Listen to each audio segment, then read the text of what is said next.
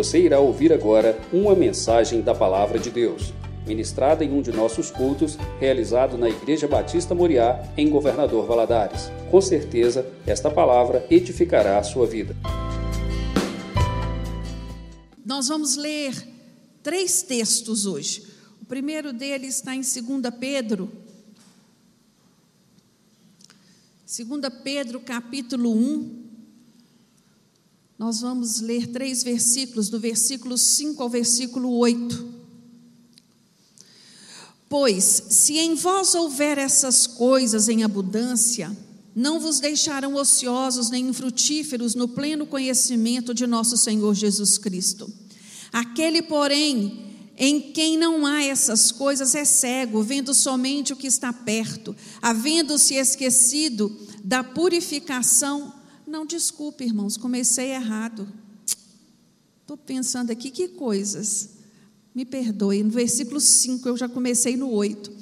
Por isso mesmo, vós, empregando toda diligência, acrescentai à vossa fé a bondade, a bondade o conhecimento, ao conhecimento o domínio próprio, ao domínio próprio a perseverança, a perseverança a piedade, a piedade a fraternidade e a fraternidade o amor. Pois se em vós houver essas coisas em abundância, não vos deixarão ociosos nem infrutíferos no pleno conhecimento de nosso Senhor Jesus Cristo. Amém. Agora abre lá em Gálatas 5, a partir do versículo 22.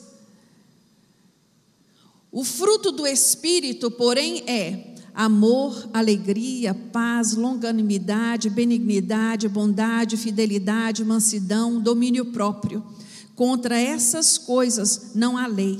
E os que são de Cristo Jesus crucificaram a carne com as suas paixões e desejos. Se vivemos no Espírito, andemos também no Espírito.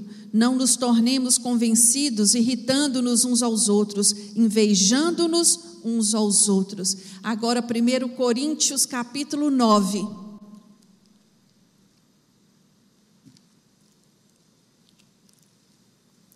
Capítulo 9, versículo 24. Não sabeis vós que os que correm no estádio, todos na verdade correm, mas um só leva o prêmio? Correi de tal maneira que o alcanceis. Todo aquele que luta em tudo se domina, eles para alcançar uma coroa que perece, nós, porém, para ganhar uma coroa que durará para sempre. Portanto, corro, não corro indeciso, combato, não como batendo no ar. Feche os seus olhos agora. Vamos pedir ao Senhor que fale conosco através da Sua palavra. Senhor nosso Deus, mais uma vez, Senhor, nos apresentamos a Ti, com o nosso coração grato por estarmos na Sua casa, entendendo que o Senhor marcou um encontro aqui conosco. Nós te louvamos, meu Deus, pelas músicas cantadas. Nós te louvamos pela oportunidade de entregar a nossa oferta. E agora, Senhor, nós te pedimos, fala conosco, Senhor, fala ao nosso coração. Dá-nos entendimento, Senhor, para recebermos a tua palavra, que ela venha frutificar em nós, que ela venha encontrar um terreno fértil dentro de nós. Tudo aquilo, Senhor, que porventura venha tirar a atenção dos meus irmãos, seja repreendido nesta hora na autoridade do nome de Jesus. Traga, meu Deus, as mentes cativas ao teu espírito. É o que oramos a ti, Senhor, agradecidos no nome de Jesus. Amém. Você pode se assentar. Hoje eu quero falar com os irmãos de um assunto bem pertinente, ao meu ver, pelo tempo em que nós vivemos. Todos estes textos que nós lemos, ele fala de um único assunto. Ele fala de domínio próprio. Ele fala de autocontrole, autodisciplina, uma virtude que todos nós devemos buscar ferrenhamente, né? devemos desejar ardentemente. No grego, a palavra autocontrole é, eclés, é ecrateia. Essa palavra se refere Há uma forma de autodisciplina que um atleta precisa ter para competir, para ser bem-sucedido na sua, na sua empreitada, né? na sua tentativa de obter a coroa. Autocontrole e domínio próprio, ele é um fruto, como nós vimos em Gálatas no capítulo 5, que todo cristão tem que ter. Todo cristão tem que buscar desenvolver na sua vida. E no dia de hoje, né, nesta noite, eu gostaria muito de meditar sobre este assunto, entendendo o valor e a importância dele para a vida do crente, tendo como pano de fundo a história de um personagem muito conhecido nosso, a história de vida de Sansão. Do capítulo no livro de Juízes, do capítulo 13 ao capítulo 16, está registrado a história de Sansão. Sansão foi o último juiz. Depois dele vem começa Samuel, né, o livro de Samuel e depois o livro de Reis. Sansão, ele é ele nasce num, de uma maneira muito especial se nós formos no capítulo 13, nós não vamos ler porque é muita coisa, eu quero só dar uma introdução a essa história. O anjo do Senhor aparece à mãe de Sansão e diz a ela que ela conceberia. A mãe, os pais de Sansão não tinham filhos. A Bíblia registra que por ela ser estéril, eles não tinham filhos. E este anjo aparece a essa mulher e dá a ela algumas instruções muito específicas a partir daquele momento, a partir daquele momento ela não poderia tomar vinho, ela não poderia beber nenhuma bebida forte, e ele vai além, ele fala nada que viesse da videira ela poderia tocar. E o filho seria um nazireu. O voto do nazireu é um voto que existe até hoje no povo judeu não da maneira que foi feito em Sansão, porque Sansão fez, foi, foi dado a ele esse voto. Esse voto veio direcionado dos céus para a vida dele. Ele já nasceu um nazireu. No povo judeu, eles fazem este voto que normalmente tem uma duração de 30 dias. O que significa esse voto? Não cortar o cabelo, não tocar em nada que é impuro, principalmente cadáver, e não beber vinho nem nenhuma bebida forte. Sansão, ele havia sido separado para este voto por toda a sua vida. No capítulo 14, nós vamos ver este homem tomar como esposa uma mulher do arraial do inimigo. Ele olha para uma filisteia lá na, na, na, na, na região né, dos filisteus, se apaixona por ela, ele acha aquela mulher lindíssima. E é interessante que no capítulo 14, no versículo 3, ele vai pedir aos pais que vão pedir a mão daquela mulher para ele, e os seus pais dizem a ele: o que é isso? O porquê disso? Não existe mulher no nosso povo para ser sua esposa? Por que buscar uma mulher dos, no, no arraial do inimigo? Ele não ouviu os seus pais, ele não ouviu aquele conselho, nenhuma ponderação, tomou aquela mulher para sua esposa. No capítulo 16, no decorrer da história, nós vamos ver que por alguns acontecimentos, essa mulher é assassinada pelo seu próprio povo e toda a sua família. E no capítulo 16, ele vai tomar como esposa uma prostituta, a mais famosa, Dalila. Ele vai se apaixonar por Dalila, toma ela para ser sua mulher e ali começa a derrocada de Sansão. Sansão, ele nasceu para ter uma história linda. Sansão, ele, ele tinha tudo para terminar bem. Mas devido às suas escolhas, devido à sua incapacidade, de dominar a si mesmo, de dominar as suas emoções, os seus desejos, de dominar as suas fraquezas, ele acaba sendo levado cativo, tendo seus olhos arrancados e se tornado escravo.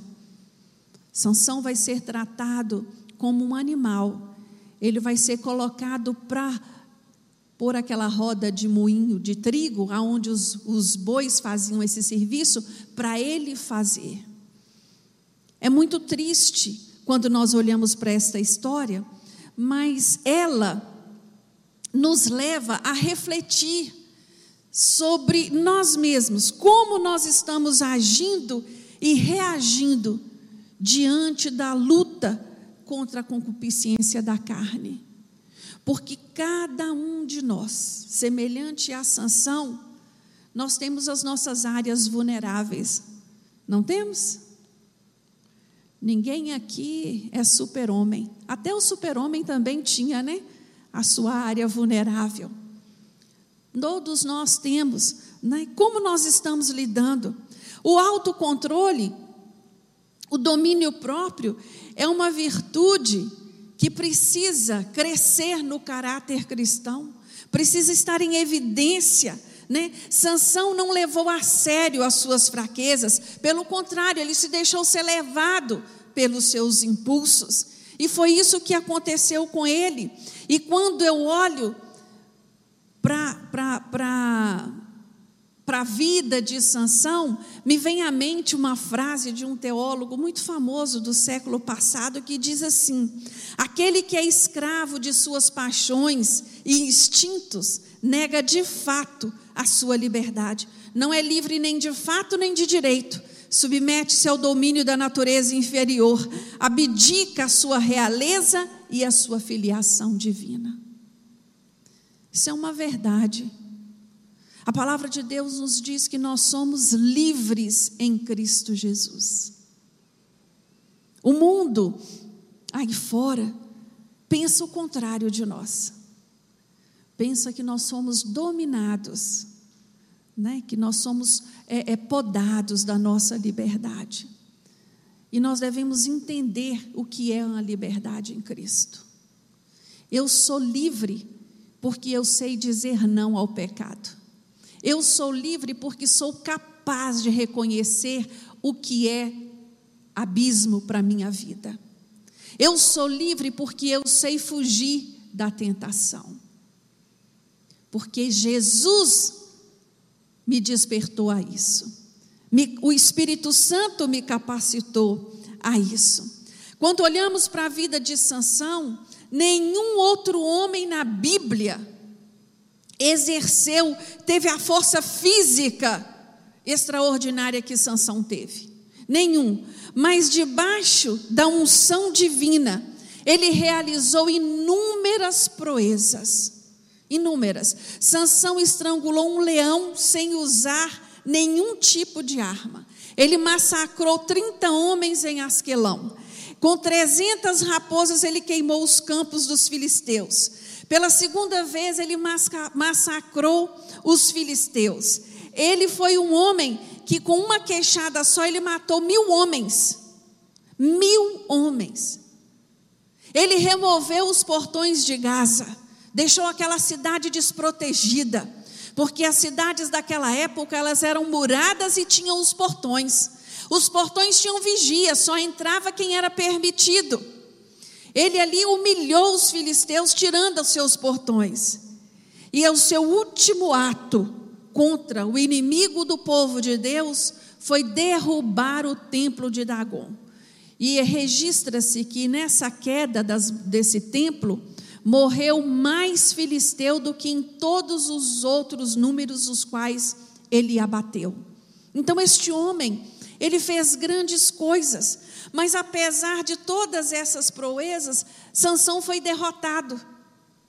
Sansão foi derrotado e reduzido a escravo nas mãos dos filisteus porque não foi capaz de dominar o que acontecia aqui dentro.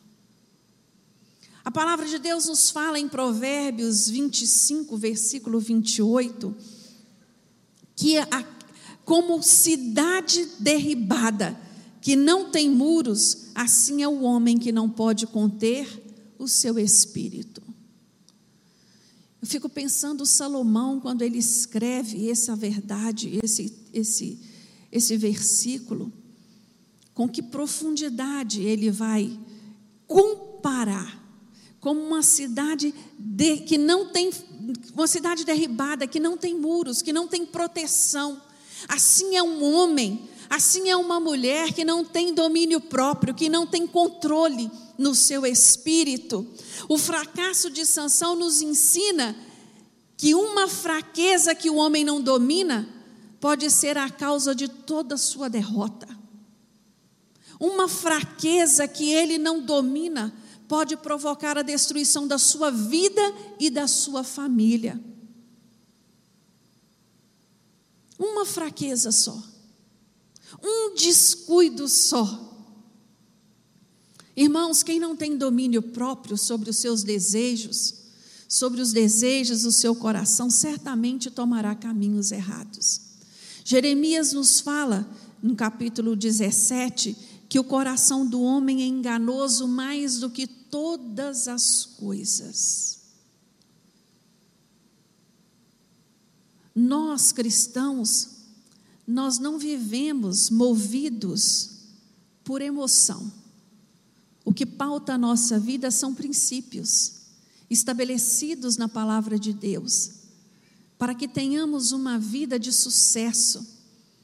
Quando eu falo sucesso, não estou me referindo ao sucesso que o mundo, o conceito que o mundo tem. Eu estou falando de uma família que serve ao Senhor. Estou falando de, de filhos abençoados. Estou falando de um casamento sadio. Eu estou falando de relacionamento familiar saudável. É este tipo de sucesso que a palavra de Deus tem para nós, quanto cristãos. É esse tipo de princípio. Aqui nós encontramos um homem que foi chamado para ser juiz do seu povo, um homem dotado de capacidades especiais, mas que não foi capaz de usar a inteligência para ponderar, para ponderar nas suas ações um homem que não foi capaz de obedecer, de ouvir a orientação dos seus pais, um homem que não foi capaz de buscar de Deus direcionamento para, os seus, para as suas ações. E, consequentemente, foi seduzido, foi, ser, foi enganado, foi subjugado, foi humilhado, até que cego com a sua força física que ainda existia, porque um homem comum não conseguiria empurrar e fazer aquela, aquele, aquele moinho girar. Ele se arrepende e pede perdão ao Senhor. E ele vai fazer uma oração simples quando ele é levado àquele templo de Dagon. O templo de Dagon era o Dagon era o deus dos filisteus. E ali é promovida uma festa, e ele é trazido para ser humilhado diante de todo o povo, a sua derrota ser apresentada diante de todo o povo. E ali, quando ele chega ali, ele pede ao moço que está guiando que o colocasse, que o amarrasse perto de uma daquelas pilastras. E ele pede ao Senhor que o Senhor desse a chance a ele naquele último ato, ele morre junto com aqueles filisteus. Mas o que eu queria dizer nesta noite para vocês, entendendo que tudo que está registrado na Bíblia está registrado para o nosso ensino, para o nosso conhecimento, é te levar a pensar em algumas questões que esse texto, que essa história traz para a minha vida e para a sua vida. A primeira delas a primeira pergunta é: o que, que eu aprendo com os erros de Sansão? O que essa história precisa me ensinar? E eu preciso aprender.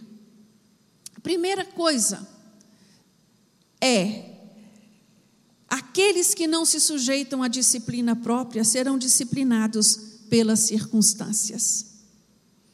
Nós somos ensinados nós somos treinados né, a dirigir um carro, a, a, a, a dirigir uma empresa, a exercer uma profissão, mas não somos treinados a governar nossos pensamentos. Às vezes, erramos porque não conseguimos ensinar aos nossos filhos a controlar as suas emoções e os seus impulsos. Temos dificuldades, somos dominados pela tecnologia, né? dominamos a tecnologia para viajarmos além do céu. Mas somos dominados pelas nossas emoções. A Bíblia nos orienta desde o princípio, né? desde o início, a forma como nós devemos lidar com as nossas emoções. Mas a maioria das vezes nos recusamos a obedecer, nos recusamos a ouvir. Eu aprendo na história de com os erros de Sansão que pessoas que são escravas de suas paixões, elas correm o risco de morrerem como escravas.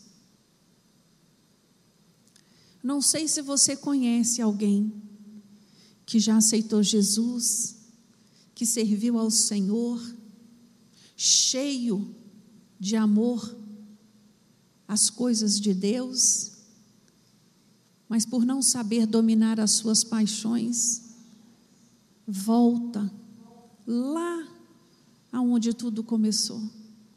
Como um cachorro que volta ao vômito, ele volta ao pecado, por não vigiar, por não buscar dominar as suas fraquezas. Eu aprendo na história de Sansão que cada pessoa lavra os termos da sua própria sentença. Irmãos, o Senhor deu a mim e a você o livre-arbítrio. Ele nos deu o direito de escolha. E quanto a isso, não há desculpa. Ninguém vai poder dizer: "Ah, eu eu não sabia. Ah, eu, eu não sei o que deu em mim. Não sei porquê. Nós temos que tomar muito cuidado com as nossas escolhas, porque aquele que não cai em si um dia, cairá na mão do seu inimigo. Quem é o nosso inimigo, irmãos? Quem é o inimigo do crente? Nós estamos falando aqui de Filisteu? Nós estamos falando do próprio Satanás que não brinca, que está a todo tempo buscando uma maneira para nos derrubar, buscando uma maneira para nos enfraquecer, para nos envergonhar, para nos humilhar, para nos cegar, assim como foi feito com Sansão.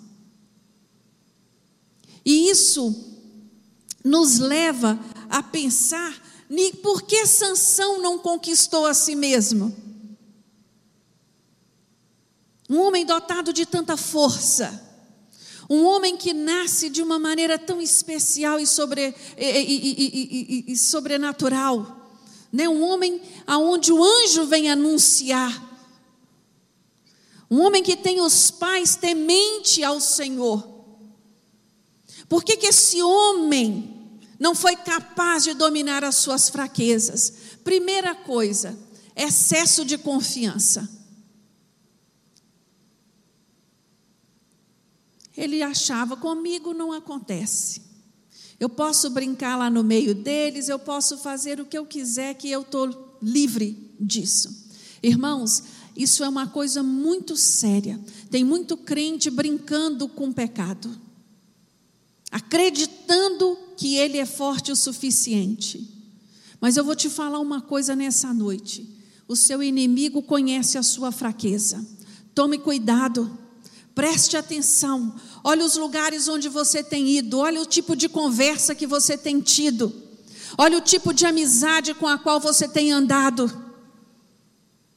Evita, foge, se proteja. Não vale a pena. Não vale a pena correr o risco. Sansão não levou a sério o seu ponto fraco. Qual era o ponto fraco de Sansão? As mulheres. Ele não resistia uma mulher bonita. Ele não podia ver que se deixava levar. Muito cuidado com o seu ponto fraco. Eu não sei qual é o seu. Mas você sabe. Muito cuidado. Sansão brincou de se arriscar, ele brincou com o inimigo. Ele frequentava o arraial do inimigo, por isso ele via aquelas mulheres que o atraíam. E o mais triste disso tudo, Sansão nunca quis aprender com os seus próprios erros. E isso para mim é o pior que tem. É o ser humano assinar um atestado de burrice, porque ele está é, vendo, mas não aprende.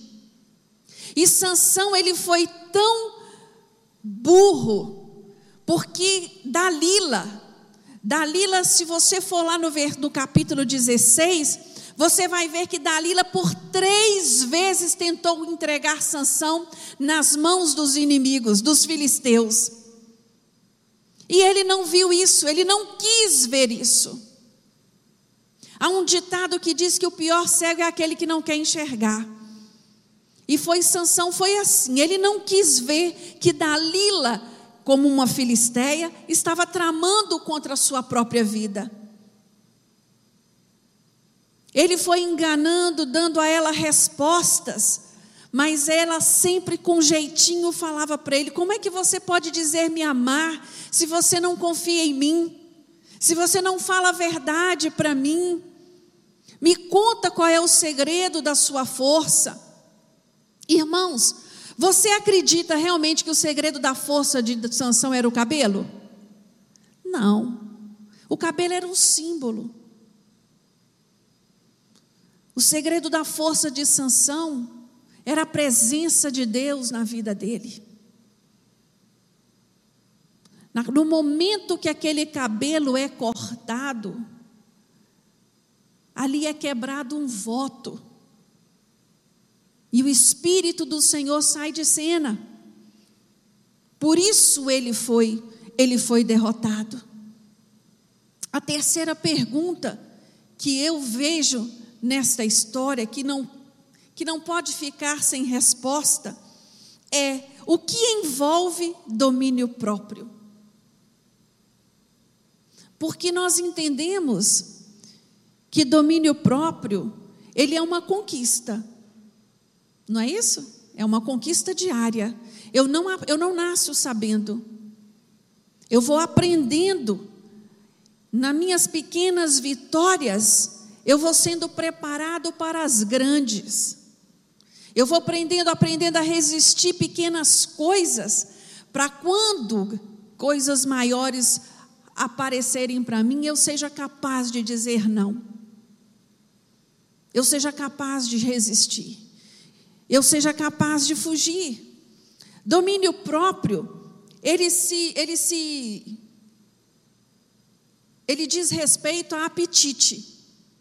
E aqui eu quero deixar claro, com base no texto de Paulo, lá em Gálatas, né, no capítulo 5 que nós lemos, Paulo, quando ele vai falar de apetite, ele não está falando só de esse apetite de comida, até porque ele escrevendo né, aos Gálatas, os gregos eles tinham uma festa ao deus pagão deles, ao deus do vinho, Dionísio, que esta festa, nessa festa, era oferecido um banquete.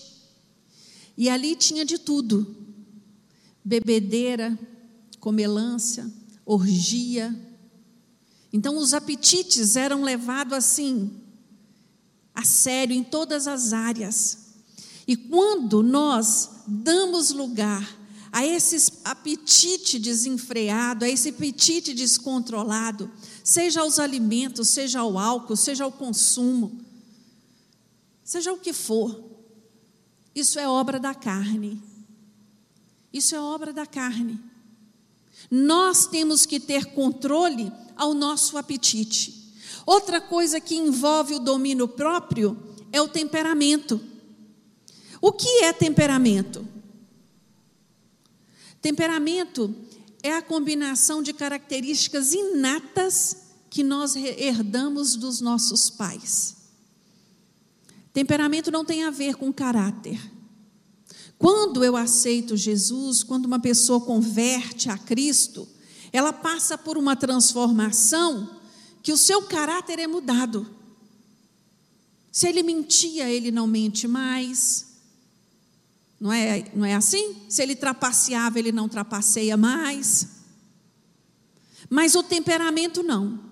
O temperamento, ele vai levar um tempo para ser controlado pelo Espírito Santo de Deus. Se isto é, se eu der lugar. O temperamento, ele fala dessas ações, dos meus hábitos. Eu sou tímido.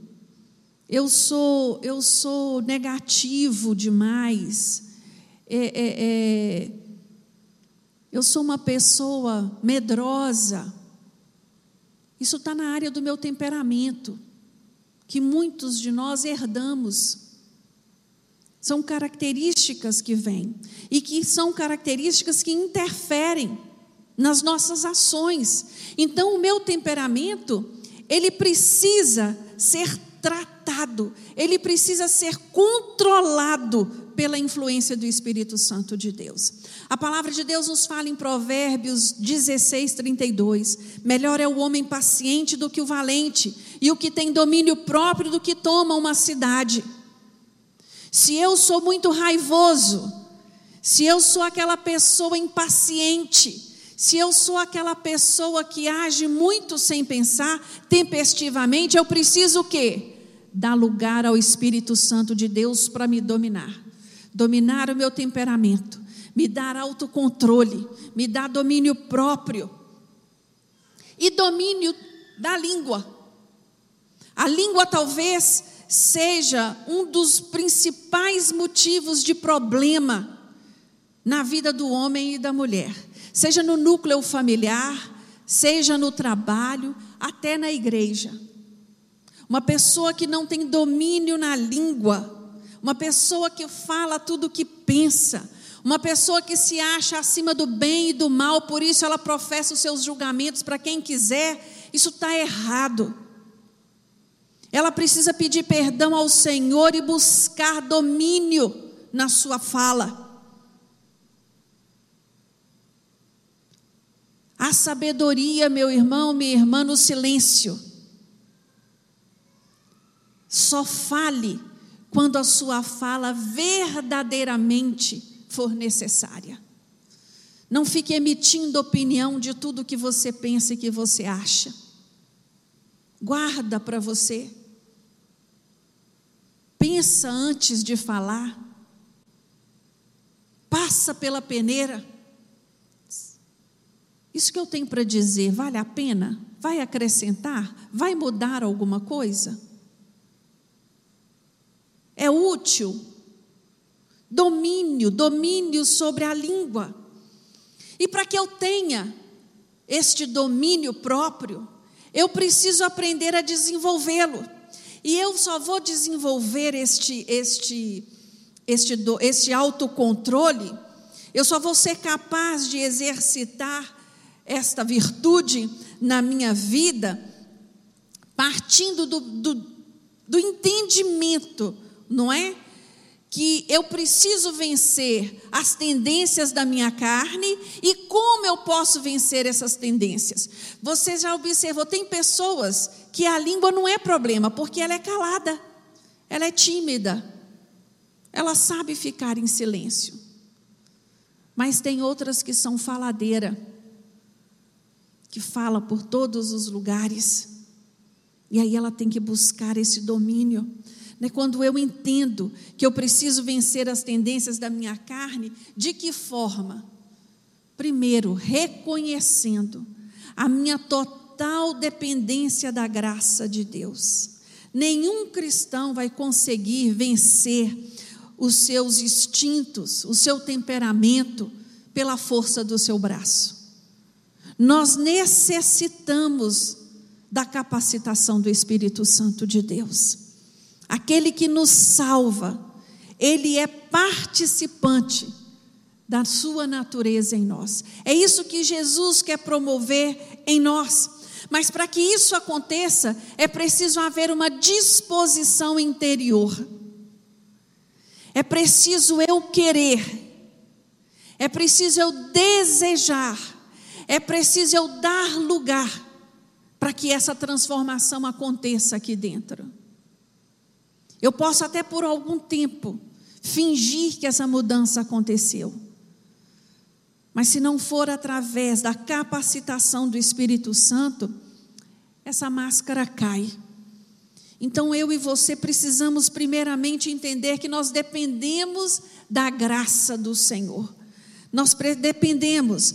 Segunda coisa, através da vida disciplinada. O cristão, como um atleta, ele deve ter uma vida disciplinada. Para mim é muito triste quando eu vejo um cristão que tem uma vida totalmente desordenada. E você percebe nos detalhes, nas mínimas coisas, que aquela pessoa, a vida dela está toda desordenada. Né? A maneira dela se expressar, a sua casa, a maneira como ela lida.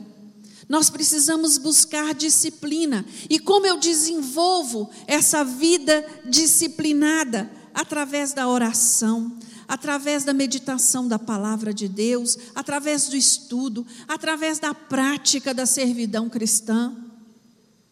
Meus irmãos, tem muitas pessoas que estão aí sofrendo, angustiadas com questões que não valem a pena, que não vão mudar.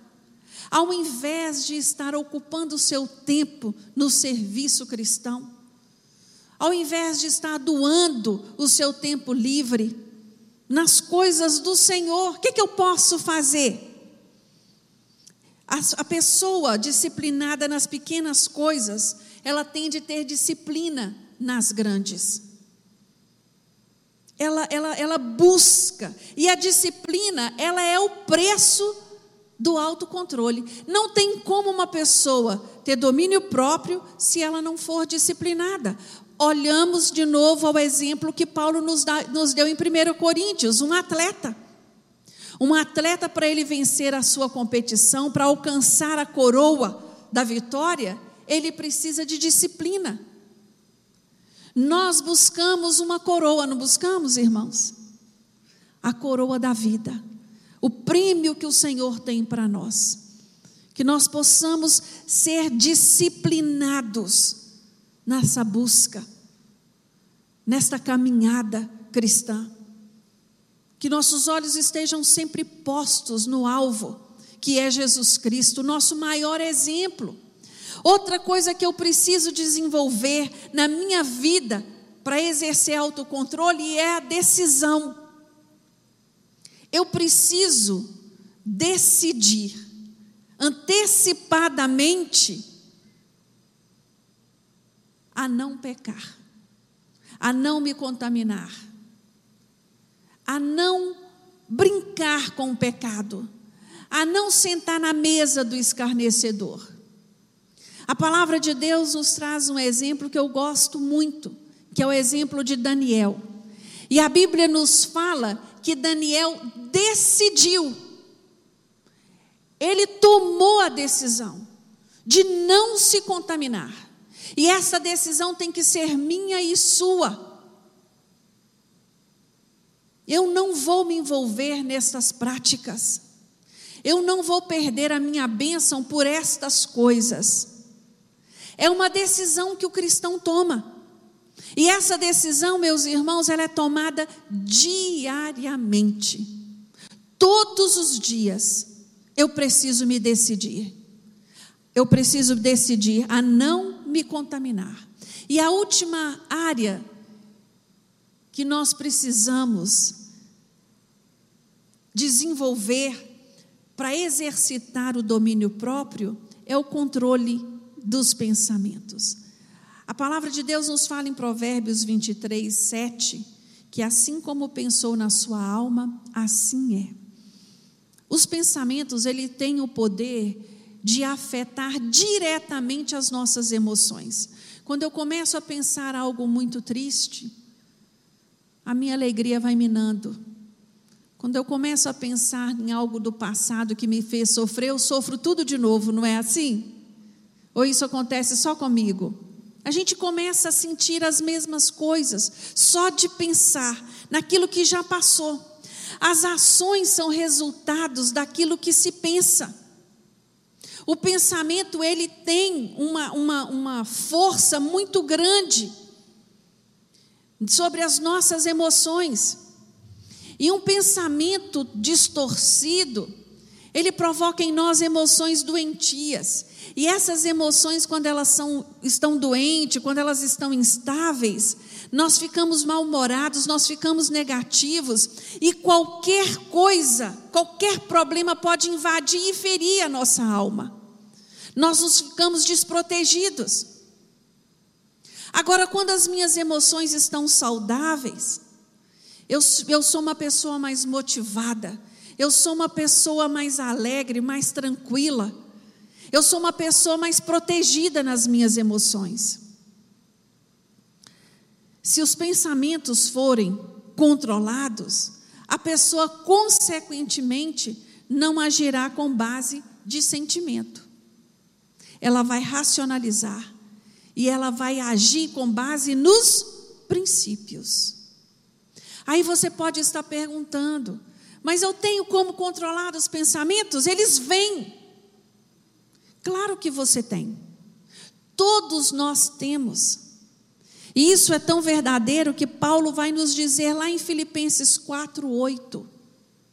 Quanto ao mais, irmãos, tudo que é verdadeiro, tudo que é honesto, tudo que é justo, tudo que é puro, amável e de boa fama, se há alguma virtude, se há algum louvor, nisso pensai. Quando eu começo a pensar uma bobagem, o que, que eu faço? Substituo aquele pensamento por algo que é puro, por algo que é de boa fama, por algo que é amável, por algo que há virtude. É isso que tem que povoar a mente do cristão. Por isso nós devemos estar a todo tempo meditando e buscando conhecer a palavra de Deus cada dia mais para desenvolvermos o autocontrole, é esses quatro princípios que nós precisamos para a nossa vida. Meus irmãos, você pode estar se perguntando, né, mas que assunto para um domingo à noite? Começamos aí o ano de 2022 registrando tantos problemas e tantas tragédias. E o que mais temos vivenciado são pessoas descontroladas, angustiadas. É momento de nós aprendermos a desenvolver este autocontrole, mas não com base em pensamentos positivos, não com base na minha força, mas com base na palavra de Deus, nos princípios que Ele deixou para mim e para você. Sansão, fisicamente, foi o homem mais forte da terra, mas no domínio de si mesmo foi o mais fraco. Esta noite eu gostaria de te chamar para fazer uma análise para a sua vida. Olha para a sua história de vida. Pensa no que você tem feito até aqui. Muitas pessoas tomam erradamente as paixões fortes como caráter forte. Mas isso é um erro. Forte é aquele que domina a sua paixão e não o que é dominado por elas. Não pense, meu irmão, porque pela sua fraqueza você é o pior dos homens, não. Todos nós somos, todos nós temos uma fraqueza.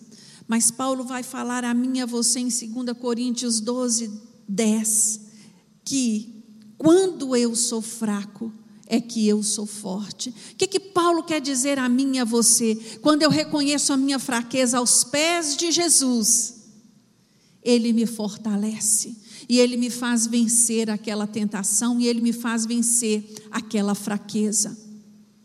Meu irmão, minha irmã, hoje é noite de desejarmos de todo o coração resistir aquilo que nos tem feito cair, aquilo que nos tem feito parar.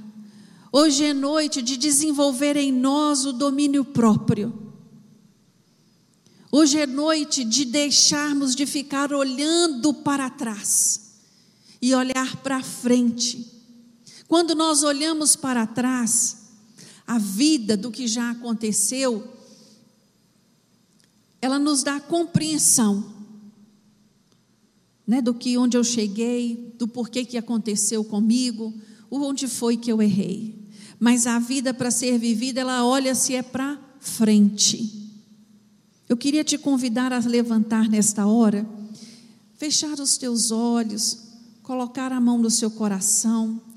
A palavra de hoje é uma palavra que o Senhor colocou no meu coração para nos fazer pensar, para nos fazer meditar, como eu tenho reagido como eu tenho agido diante das fraquezas, diante dos banquetes que o mundo tem me oferecido, o que, que eu tenho feito, como eu tenho me posicionado quanto cristão.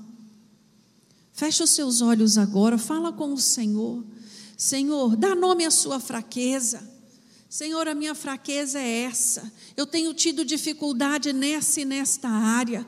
Me ajuda, Deus, a fazer diferente. Me ajuda, Senhor, a sair fortalecido destas batalhas. Vai falando com Deus, Senhor, eu quero desenvolver o domínio próprio.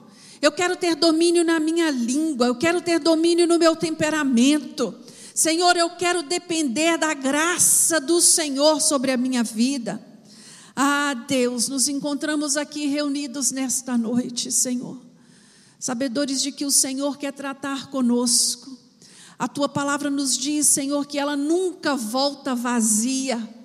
Por isso, meu Deus, eu te peço nesta noite, visita, Senhor, o coração necessitado, não só daqueles que estão aqui no templo, mas aquele que está nos ouvindo nesta hora. Meu Deus, faz a diferença.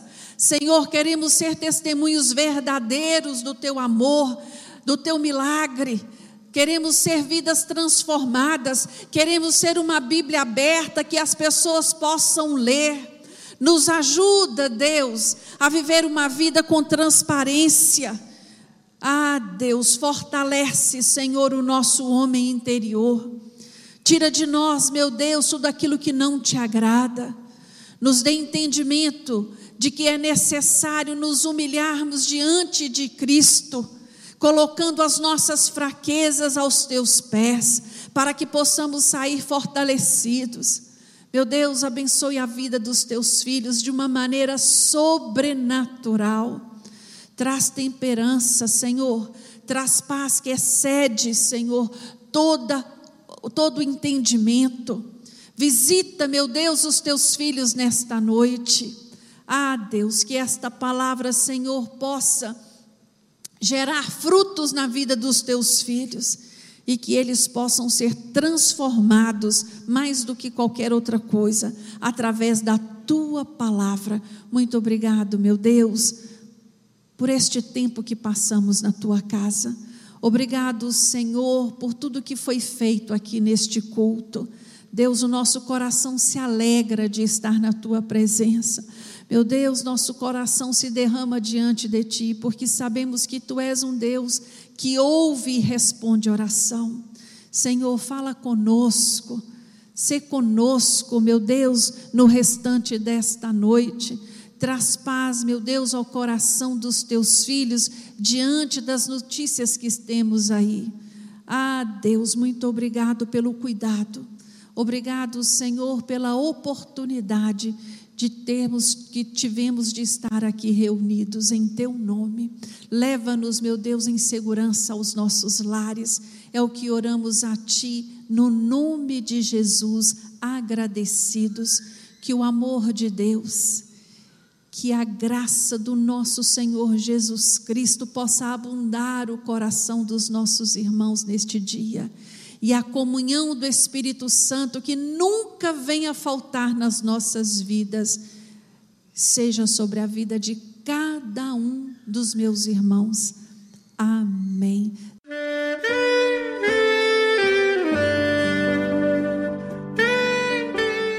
Querido amigo, Deus se interessa por você.